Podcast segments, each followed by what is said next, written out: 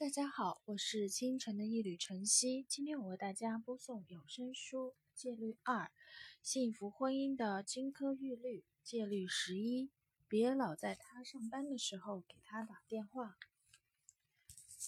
如果你谨遵我们的戒律，那么你和他还在恋爱时，一定不会老想打电话给他。结婚后，你觉得什么时候给他打电话就打，结果就过量了。我们在《戒律》一书中说过，最好是他主动给你打电话。为什么呢？这说明这时候他没有开会，没有忙着完成紧急任务，有心情聊天，不会敷衍，也不会烦躁。如果你给他打电话，他正好在忙，没说两句就挂了，受伤的是你。所以，除非有急事，否则尽量等他打电话给你。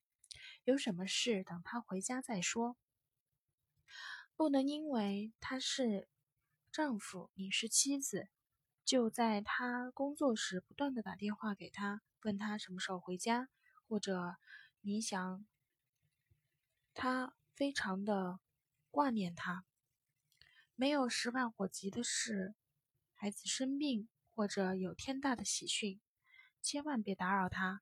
结婚后。你应该有很多事情要忙，根本没有时间成天跟他煲电话粥。一位婚姻极其幸福美满的女性这样说道：“以下建议可供参考，别因为无聊就给他打电话，别为了要抱怨你的工作或者其他鸡毛蒜皮的事给他打电话，不要专门为了讨论孩子的功课给他打电话，这种问题完全可以等他下班回家以后再说。”别为了引起他的注意就给他打电话。另外，附上几个可以给他打电话极好的理由，暗示他你今天兴致勃勃，你没有必要在电话里说太多，蜻蜓点水即可，